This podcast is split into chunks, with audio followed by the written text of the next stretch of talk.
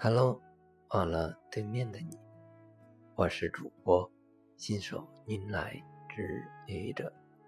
今天是星期六，欢迎收听愚者扯闲篇。我们都知道，微信是现在的第一大手机应用，谁不是每天不知道多少次？打开你的微信呢，在微信的所有功能当中，朋友圈几乎每个人都用过。要么你发朋友圈，要么你看别人的朋友圈。想当年，正是由于朋友圈的出现，使微信的客户飞速增加。成为了一款国民社交软件。然而，随着用户的增加，朋友圈成为了很多人的负担。一是安全问题，很多和我们其实并不熟的人，成为了你的微信好友。除了绝大部分正常用户之外，也许。其中的某个人就是一个危险人物，为了金钱，为了美色，盯着你的朋友圈，为你设一个圈套，在骗取你的信任之后，开始其肮脏的行动。二是骚扰问题，有很多所谓的微商。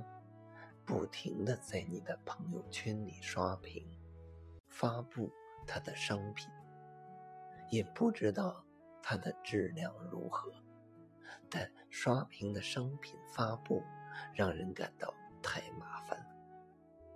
三是隐私问题，本来你发布朋友圈只是想分享给你最喜欢的朋友，结果。你不想分享的人也看到了，他对你指手画脚、评头论足，让你的心里极其不爽。所以，微信的老大张小龙发明了朋友圈分组可见和三天可见。当你在发朋友圈的时候，有了要屏蔽的人，这。其实是一种负责任的做法，因为道不同不相为谋，没有人愿意去看那些自己不感兴趣的东西。不感兴趣就是没有价值，没有价值就是垃圾。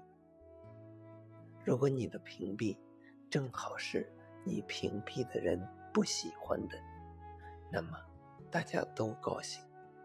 如果你的屏蔽是你屏蔽的人想看，而你不想让他看到的，那么你坚持了人与人之间必要的边界，这很好。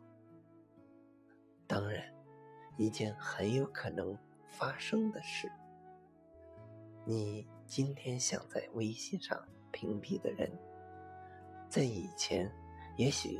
是那个你恨不得发的每一条朋友圈都要第一时间艾特的那个人，这并不奇怪。人总是成长的，人与人之间的关系总是变化的，把握好今天就好。你说是吗？谢谢你的聆听，欢迎关注主播。新手迎来之愚者，欢迎订阅我的专辑。Hello，每天一个声音，欢迎下载、评论、转发、点赞或者赞助。